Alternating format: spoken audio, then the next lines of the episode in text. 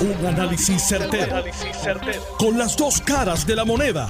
Donde los que saben no tienen miedo a venir. tienen miedo a venir. Esto es el podcast de Análisis 630 con Enrique Quique Cruz. Hoy eh, nos levantamos con un reportaje de Noticentro Guapa, una entrevista de Felipe Gómez con José Luis Dalmao, al igual que una primera plana en el periódico El Vocero de José Luis Dalmao.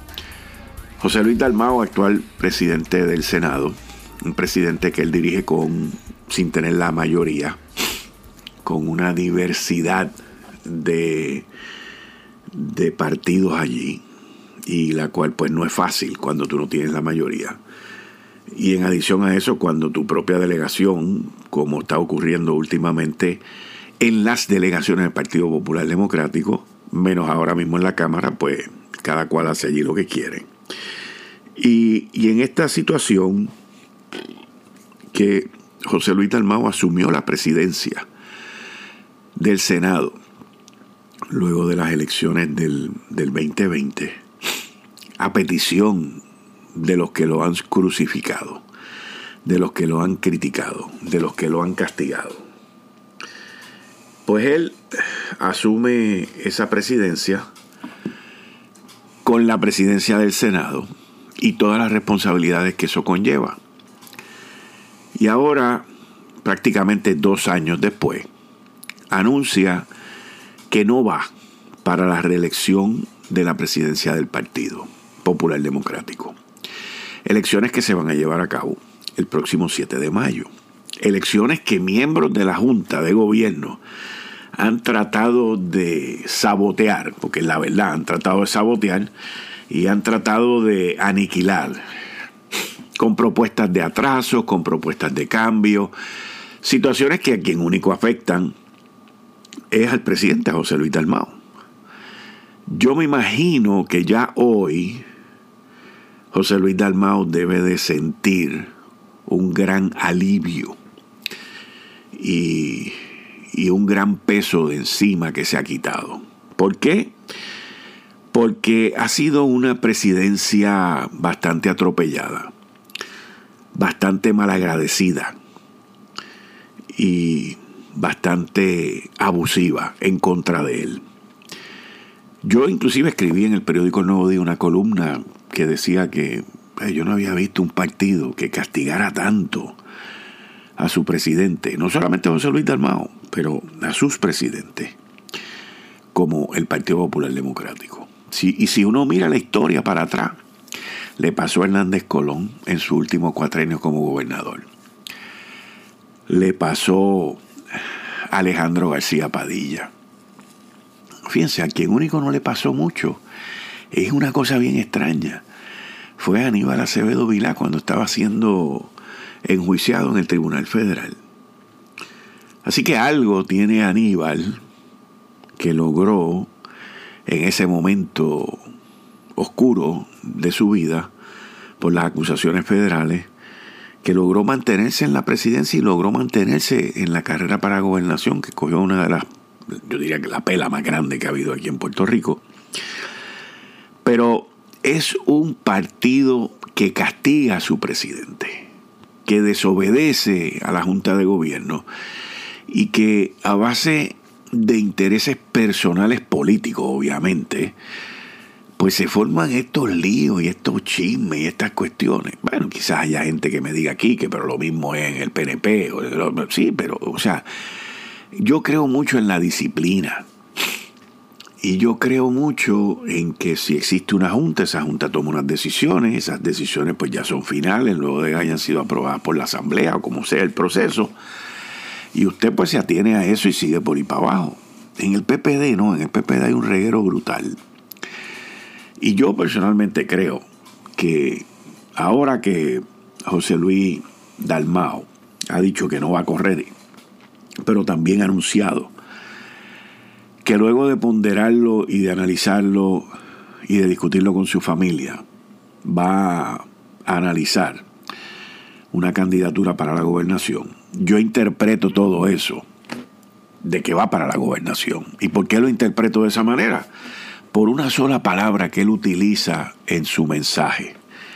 que él ya lo discutió con su familia, su esposa, sus dos hijos, ya fue discutido, ya fue analizado los pros y los contras y ya tomaron una decisión. Por lo tanto, yo entiendo que aun cuando él no lo anuncia, sino que dice que lo va a ponderar, que lo va a examinar, que va a establecer un comité de campaña y que va a hacer todas las cosas que va a hacer, que va a visitar los, distintos eh, pueblos de Puerto Rico y, y a los populares y a los no populares, pues yo entiendo que la decisión está tomada yo entiendo que inclusive su decisión de correr está mucho más firme que la de Pablo José Hernández Rivera. ¿Y por qué hago ese contraste? Porque yo sigo sintiendo que la candidatura de Pablo José sigue estando guindando de un hilo que se llama Jennifer González. Y aquellos que están apostando en el Partido Popular Democrático a que en el PNP va a haber una primaria a la gobernación, que honestamente lo hemos analizado aquí constantemente, Ronnie Jarabo, Tomás Rivera Chats, yo y los demás compañeros en la semana, pero principalmente Ronnie, que es el que viene con esta machaca desde hace tiempo y cada vez se ve más cerca, cada vez se ve más real. Pero todavía no es real.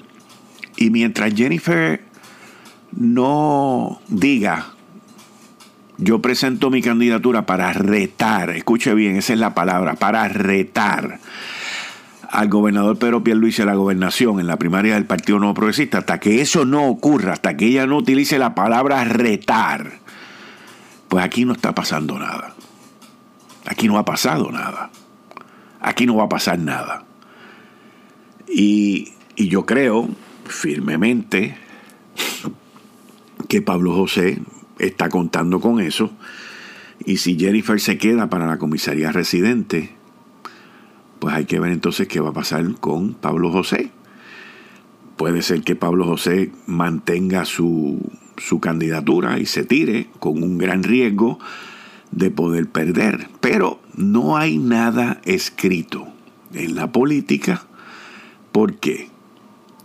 No hay nada escrito, mis queridas amigas amigos, porque todos tenemos que entender el que Carmen Yulín Cruzoto agarró una candidatura para la alcaldía de San Juan a última hora y ganó en contra de un incumbente que llevaba dos términos, tres términos. Así que no hay nada escrito, no hay nada escrito en piedra y muy cuesta arriba, pero se podría dar. Yo lo veo muy difícil, pero ese no es mi rol en esto. La realidad de todo esto es que yo veo esa candidatura de José Luis Dalmau, regresando al origen de nuestro análisis de hoy, mucho más firme, mucho más decidida que muchas de las otras candidaturas dentro del Partido Popular Democrático. ¿Por qué digo eso? Primero, aquel que salga electo como presidente del Partido Popular Democrático ya sabe que ni con un body armor, ni con un ni con una armadura de esas que se usaban en la época medieval, va a poder salir ahí sin ningún rasguño. Es una cosa barbárica, by the way. Y, y, y aquellos que no salgan electos, yo creo que le van a dar gracias a Dios y van a estar bien agradecidos de que no les tocó. Hay que ver cuántos son los que van a correr y cuántos son los que van a sobrevivir. No me sorprendería, no me sorprendería que en el camino ocurran cosas que no se supone que ocurran y que el panorama de candidaturas y políticos dentro del Partido Popular Democrático ante esta decisión de José Luis Dalmao cambie de manera dramática.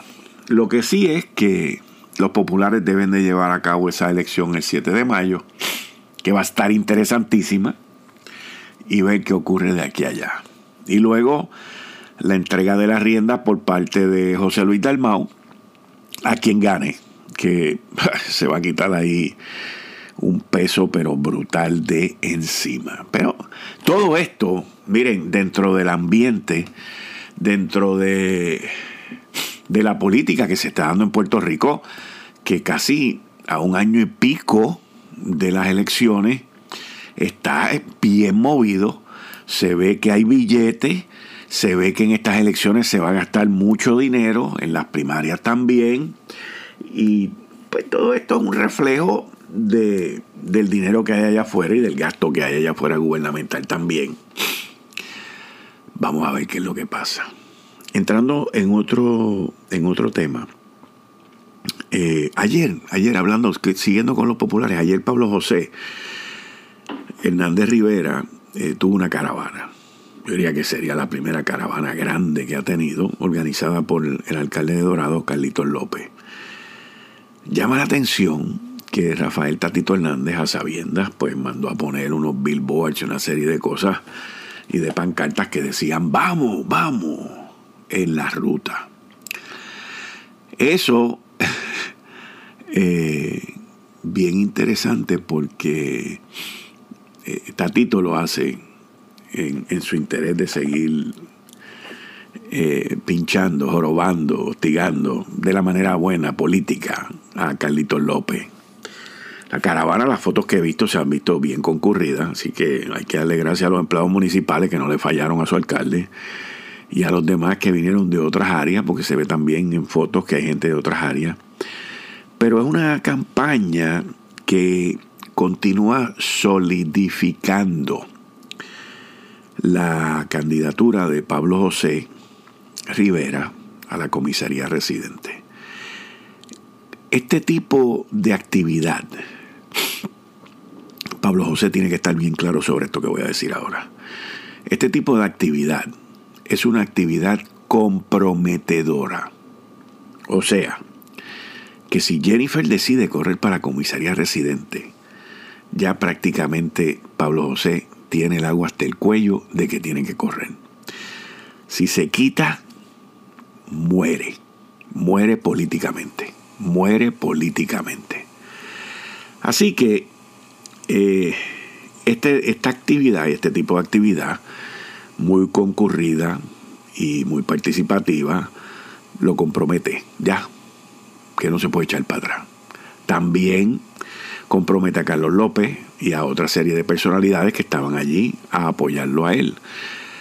Por ende, como lo dije también en una de las columnas mías en el Nuevo Día, veo muy difícil de que alguien se tire en una primaria a retar a Pablo José, porque ya lleva la delantera, ya está en las alianzas, ya está acumulando alcaldes, está y es una figura fresca, es una figura que le está dando esperanzas al Partido Popular Democrático, aunque sea rookie, novato, que esto, que lo otro, que tenga su propio sentido de humor, eh, que él se eche las cosas encima cuando no debe, no importa nada de eso. Eso tiene un grado de tolerancia para los populares, tiene un grado de, de ay bendito y de crecimiento, y tiene un grado de que pues el muchacho va a echar para adelante. Así que eh, le está dando una fuerza y una energía a los populares que los veteranos en el Partido Popular la están viendo dentro de los defectos que pueda tener, que todos tenemos defectos, pero están viendo eh, esa nueva energía, están viendo esa añoranza de su abuelo, Rafael Hernández Colón, a quien aprecio mucho y tuvo una muy buena amistad, muy cercana amistad con él por muchos años.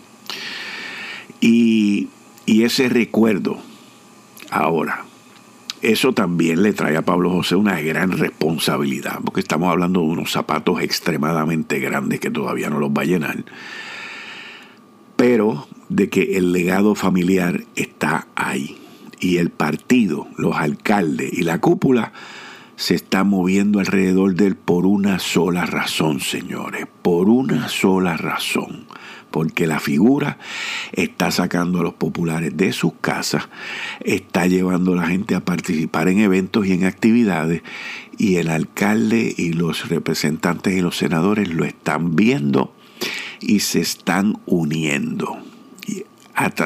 Detrás de esa figura nueva, pero con mucha historia dentro del Partido Popular Democrático por su abuelo. Así que esto se va a seguir moviendo muy interesante. Oigan, durante el fin de semana, cambiando el tema a una cuestión internacional, el famoso globo que estuvo sobrevolando los Estados Unidos, Montana, se, se cierra el espacio aéreo en Carolina del Sur y en unas áreas limítrofes para derrumbar, para derribar el, el globo este chino. ¿Qué tiene el globo? Se ha formado un revolú ahí, que si cuando Trump era presidente se hizo, que no me recuerdan ahora si pasó. En fin, parece que en la nación no había mucha noticia, estaban aburridos y se concentraron en el dichoso globo este. Algo llamativo, algo que, que estuvo muy interesante, by the way. Yo en una interrumpí lo que estaba haciendo para ver CNN y, y, auscultar toda esta situación y, las grabaciones y todo de cuando se tumbó y cuando se derribó y todo ese tipo de cosas. Pero mira, juega la Lotería de Puerto Rico, busca tu billetero, identifica ese número de la suerte y compra tu billete con más de 3 millones de dólares en premios todas las semanas, 100% libre de impuestos. Para más detalles, visita hoy la página oficial de la Lotería de Puerto Rico en Facebook.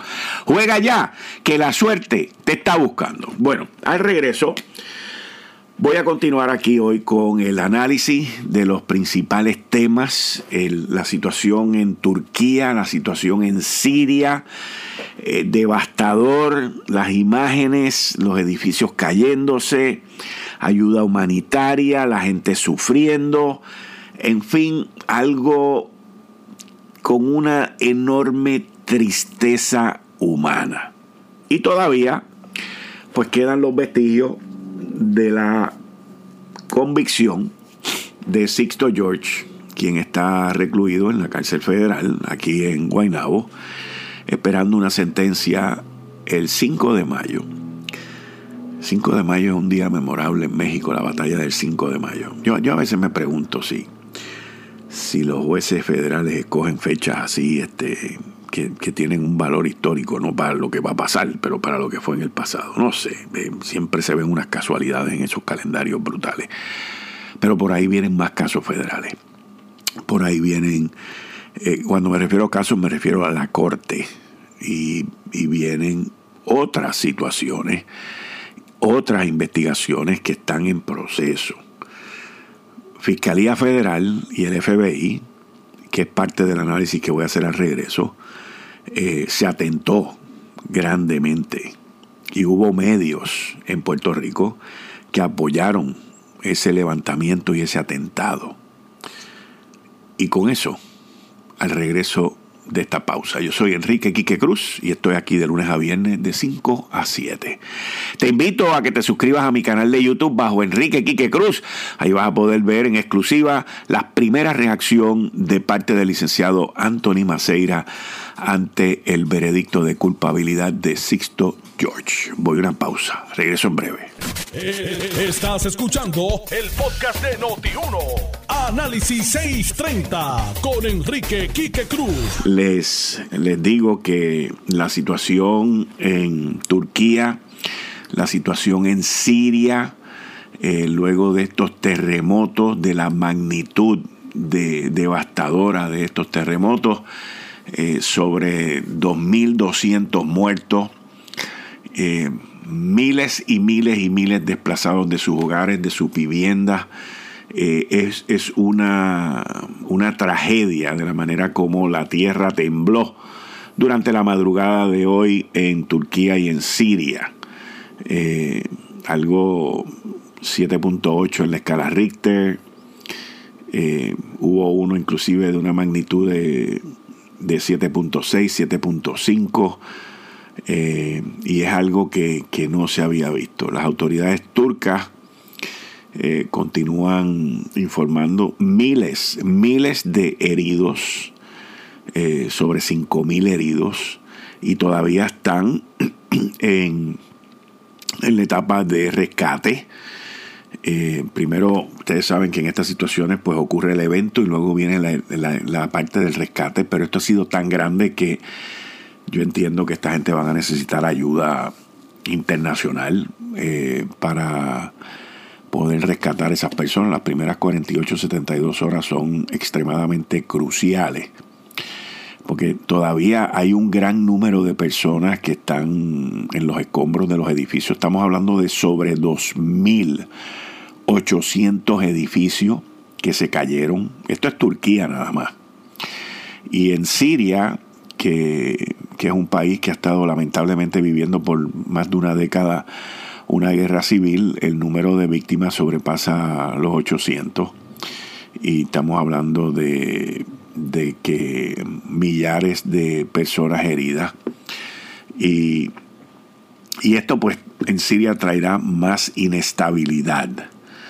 Eh, este ha sido el mayor terremoto registrado en ambos países en más de 30 años. El Dogan, que es el presidente de, Turquía, eh, ha elevado mucho a esta dimensión y según las palabras que cito de un artículo en el diario El País de España, la mayor tragedia del último siglo, del, terremoto de Erzincan en 1939, que dejó unos 30.000 muertos en 1939. El movimiento se ha sentido con fuerza en 14 países. Entre ellos se encuentra el Líbano, Israel, Chipre y Jordania. Y el ministro de Interior turco, Süleyman Solú, Dijo, y cito, nuestra propiedad de sacar a las personas atrapadas bajo los edificios derrumbados y trasladarlas a los hospitales. Eh, también se ha puesto en estado de alerta las Fuerzas Armadas en la zona y se ha establecido un corredor aéreo para la llegada de material de ayuda humanitaria. Y cito, estamos recibiendo notificaciones de muchos lugares, nuestros equipos de salvamento han sido enviados a la zona, se están preparando y enviando aviones de carga, añadió el ministro. Según el gobierno turco, ya hay 9.000 efectivos de equipos de rescate desplegados sobre el terreno e irán aumentando a medida que lleguen los equipos de otras provincias y de otros países. Esto eh, ha sido eh, numerosas viviendas, por ejemplo, muchas de 7 u 8 plantas se han convertido en montones de escombros sobre los equipos de emergencia. Todavía hay una peligrosidad enorme. Eh, pues estos edificios, muchos de ellos han quedado eh, con una peligrosidad este, que se están todavía se, van derrumbando. Y, y esto pues es una situación humanitaria a nivel mundial, a nivel mundial. Los Estados Unidos sabe que en, en, Turquía tienen un aliado, miembro de la OTAN, el cual es extremadamente importante y en la situación que se está viviendo en el mundo ahora mismo, con lo de Ucrania, con lo de Rusia, Estados Unidos pues va a tener que arrancar y, ayudar fuertemente antes de que se metan los chinos, antes de que se metan los rusos, y, busquen cómo ganar eh, adeptos ante esta situación triste, lamentable, y desastrosa que ha ocurrido en, en Turquía y en Siria. Nosotros pues continuaremos informándoles a ustedes, pero esto pues es una información que va en progreso y ante un desastre como este, pues es algo que va a continuar desarrollándose. Lamentablemente van a haber más muertos, lamentablemente van a haber más miles de personas desplazadas de sus hogares, de, su principal lugar de vivienda, de sus oficinas. Eh, una situación muy triste y devastadora. Ahora, continuando con otros temas. Esto del, del globo que ocurrió durante este fin de semana, específicamente el día así más activo fue el pasado sábado, el 4 de febrero. Un globo eh, que sobrevolaba la nación norteamericana. Y un globo que se convirtió en una crisis política para Biden. La oposición de la nación norteamericana, del presidente Biden, pues siempre ha tratado de proyectarlo como viejo, inútil, incapaz. Eh, y otras 20, algunas de ellas que no se pueden decir por aquí, pero eh, aprovechan estas situaciones y hoy, hoy, por ejemplo, hoy, eh, no se sabe para qué era el globo, no se sabe qué es lo que tiene el, globo y tardarán días, si no semanas, en poder descifrar eh, qué data estaba recogiendo el globo. Lo peor de todo podría ser eh, el que el globo solamente tenga data de cuestiones climatológicas o, u otras cosas y que no tenga nada de, de inteligencia eh, de lugares este, donde hay armamento y todo ese tipo de cosas. Pero, pero, tenemos que estar claros que entre todas estas superpotencias, principalmente ahora entre China y los Estados Unidos, hay una guerra armamentista muy similar a la que hace más de 40 años ocurrió entre Rusia y los Estados Unidos. El único problema de esta guerra armamentista ahora entre China y los Estados Unidos y la gran diferencia entre la de Rusia y los Estados Unidos en los 80 es que China, eh, su motor económico, es alimentado principalmente por el mercado norteamericano, que es el mercado más importante en la economía china y para que los chinos pues, puedan seguir haciendo las cosas que hacen. Definitivamente que Xi Jinping, que es el premier, el presidente, dictador o como le quieran llamar de China, eh, tiene en su mente, luego de haber revalidado por un tercer mandato que no se había visto anteriormente en épocas recientes, y que muchos líderes chinos no estaban a favor de eso, entendían que él debía de pasar el batón. Pero él está, él está muy entre ceja y ceja el que China llegue a ser eh, una potencia armamentista, un poder en el mundo, eh, y que pueda sobrepasar a los Estados Unidos. Esa es la manera como él ve, como él reflexiona y como él ha comunicado que es donde debe estar China. Por lo tanto, la guerra de espías, la guerra tecnológica, la guerra que va a continuar ocurriendo entre todas estas superpotencias, porque todos ellos se espían los unos a los otros, vamos a estar claros de eso. Pero miren, hace 15 años, para que usted tenga una idea, eh, se robaron de los Estados Unidos unos diseños de este avión F-35. Esto hace 15 años, que es el famoso Stealth Fighter, que es el silencioso ese bien grande. Bombardero también. Y hace 15 años los chinos agarraron esos, esos este, diseños y desarrollaron su propio avión stealth con sus propias características chinas.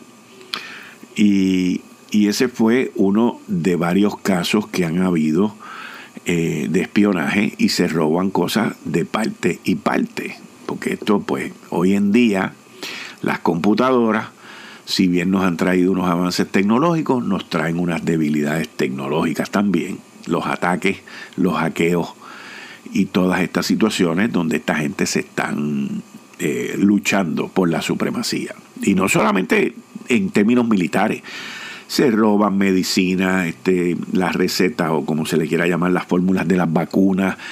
Es todo, todo. la base de la manufactura china.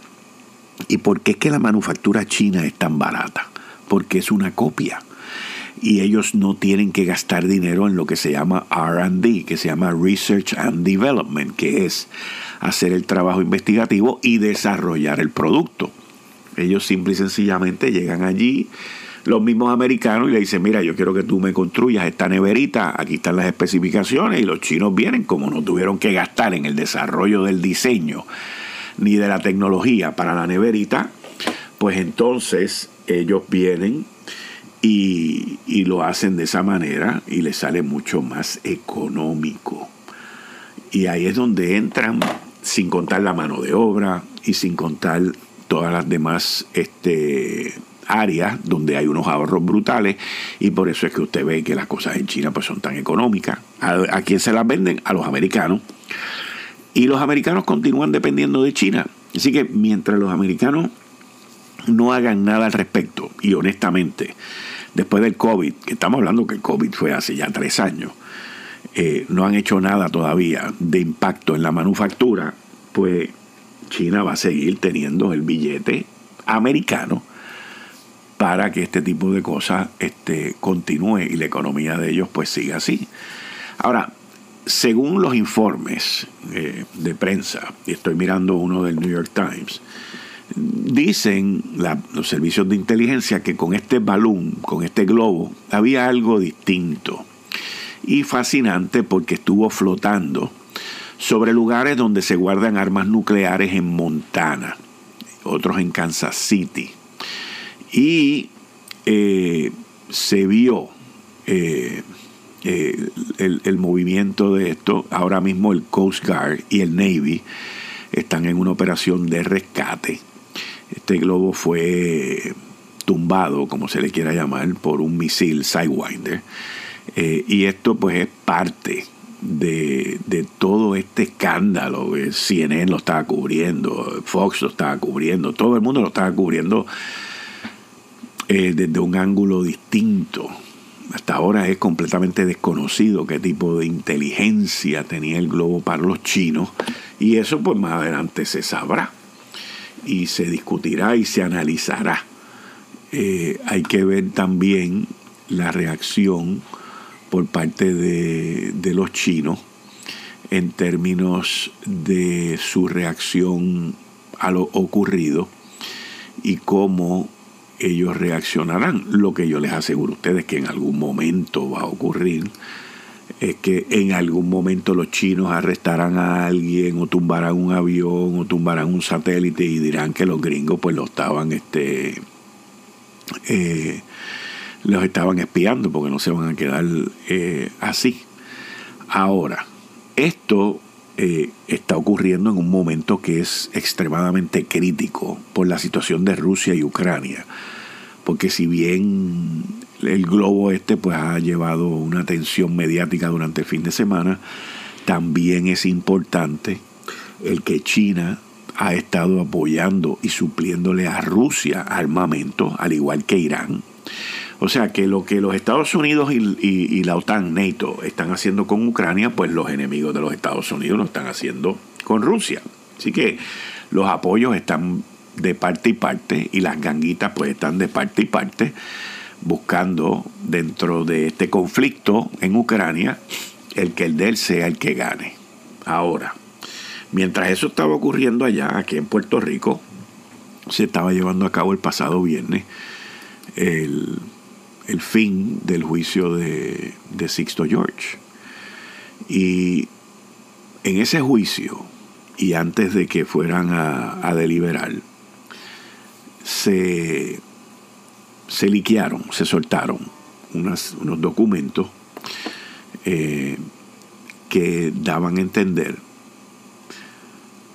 el que Ricardo Rosselló no se había sentido amenazado eso, eh, ni extorsionado, eso llevó a, a unos ataques, pero muy determinados y muy serios en contra de las autoridades federales. Lo primero que tenemos que entender es que esto no es nada nuevo eh, en el mundo.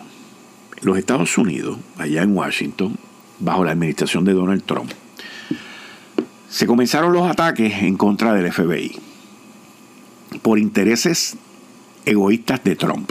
Inclusive sacó al director del FBI porque él entendía que no le era fiel a él. Ahora, ¿qué era en aquel momento ser fiel a Trump? Era no investigar al presidente si había hecho algo ilegal. Pues salió de él. Después se fueron dos o tres más por ahí y el FBI en Washington ha sufrido una serie de, de ataques y de como, y, de derrotas hasta cierto punto sobre la integridad de la institución, que eso es la parte más importante. Aquí en Puerto Rico, en un caso como el de Sixto George, se trató de hacer exactamente lo mismo y luego del veredicto se continuó haciendo lo mismo. Inclusive, inclusive, eh, la defensa sometió una moción el pasado viernes donde critica ante la Corte expresiones de varios este, jefes de, de las organizaciones de ley y orden aquí en Puerto Rico, federales. Y tanto el FBI como Fiscalía Federal, como el caso todavía va, para apelación, pues se han mantenido bastante callados y bastante parcos. Mientras la defensa y Sisto George jalaron y hablaron todo lo que les dio la gana y acusaron a todo el mundo de todo lo que les dio la gana. Los insultos y la descripción del lenguaje que utilizó Sixto George en contra de Joseph González, en contra del juez Besosa, en contra de Fiscalía Federal, pues son hasta cierto punto un atentado en contra de las organizaciones de ley y orden. El FBI y Fiscalía Federal no son perfectos, vamos a estar claros, ellos cometen sus errores también. Pero a la misma vez, los humanos a quien ellos acusan tampoco son perfectos. Y tampoco en su mayoría son angelitos de la caridad.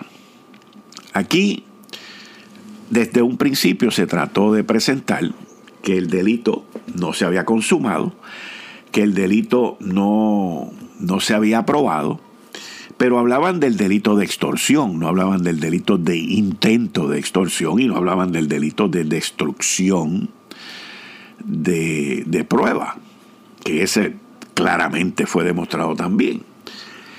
Y la gran mayoría de los que opinamos en esto, la gran mayoría de los que opinamos en esto, ni hemos sido fiscales federales y mucho menos abogados.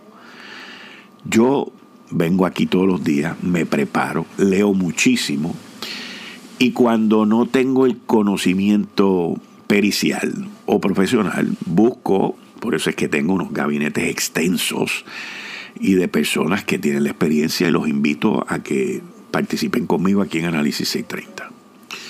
Pero se ha tratado, se ha tratado de conjugar y de poner a todo el mundo dentro de un cajón. Yo desde que salí, desde que saqué las expresiones que saqué, que son parte del 302 del informe donde Ricardo Rosselló más adelante aclara que él había sido extorsionado indirectamente a través de Anthony Maceira, que eso no fue lo que publicó en su totalidad el Centro de Periodismo Investigativo, lo dije a lo que yo entiendo que fue justamente hacia el Centro de Periodismo Investigativo, que yo entendía que ellos no tenían esa información. Pero ese es mi análisis y esa es mi opinión. Eso quien único lo sabe son ellos, porque ellos tienen el resumen, entre comillas, que ellos mismos dijeron, de 11 páginas, que una fuente de una fuente pudo verlo. Y, y yo entiendo que eventualmente, eventualmente se va a saber la verdad. La verdad que ellos presentaron, que yo entiendo que lo que ellos sacaron era parte de la verdad, y la verdad que yo presenté, que también entiendo que es parte de la verdad. Ambos con sus respectivas fuentes. Pero más adelante, más adelante, va a llegar un momento en que ese informe, esa entrevista va a salir a la luz pública de la manera como debe de salir. Porque fíjense que nadie, hasta el día de hoy, ha tenido el peso de desmentir o de decir eso que dijo Enrique Quique Cruz sobre lo que ha dicho Ricardo Rosselló en esa entrevista, eso no es verdad, porque aquí está la prueba que eso no es verdad. Nadie ha dicho eso. Yo de lo del CPI dije, sí, ellos saben que lo que ellos tienen es limitado y ellos con mucha probabilidad, le doy el, beneficio de la duda, no tienen la parte que yo tengo. Pero al final y a la postre, de aquí a un tiempo, todos vamos a saber la verdad. Y todos vamos a saber en su justa perspectiva qué es lo que tiene esa entrevista en su totalidad. En el camino, en el camino, Ricardo Rosselló se ha mantenido callado al respecto, que yo creo que es lo más prudente. Pero a mí lo más que me, que me distorsiona todo esto es que Ricardo Rosselló dejó de ser gobernador hace casi cuatro años. Ahora en julio se cumplen cuatro años. Y todavía, todavía en esta isla resuenan cosas eh, que han surgido en su, en su breve administración. Al igual que lo mismo ha pasado con Alejandro García Padilla y las cruditas y los impuestos que nos metieron en esa administración.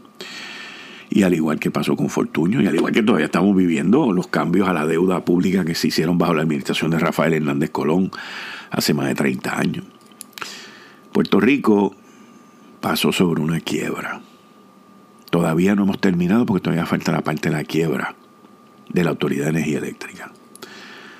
Pero nosotros, nosotros en, en esta isla, tenemos que aprender que no todo lo que brilla es oro y que no todo lo que uno cree que es bueno es malo.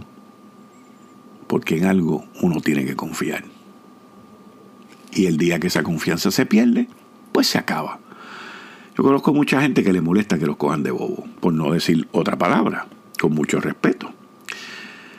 Y en mi época de juventud, a mí también me molestaba. Hasta que llegué al entendimiento con la madurez de que alguien que te venga a coger de bobo, o a tratar de timar, o a tratar de tomar ventaja, o de engañarte, o de mentirte, pues hasta cierto punto es bueno. ¿Por qué? Porque ya tú sabes que no puedes confiar más en esa persona. Y lo borras de tu lista sencillamente lo borras. Esto fue el, podcast de Notiuno. Análisis 630 con Enrique Quique Cruz. Dale play a tu podcast favorito a través de Apple Podcasts, Spotify, Google Podcasts, Stitcher y notiuno.com.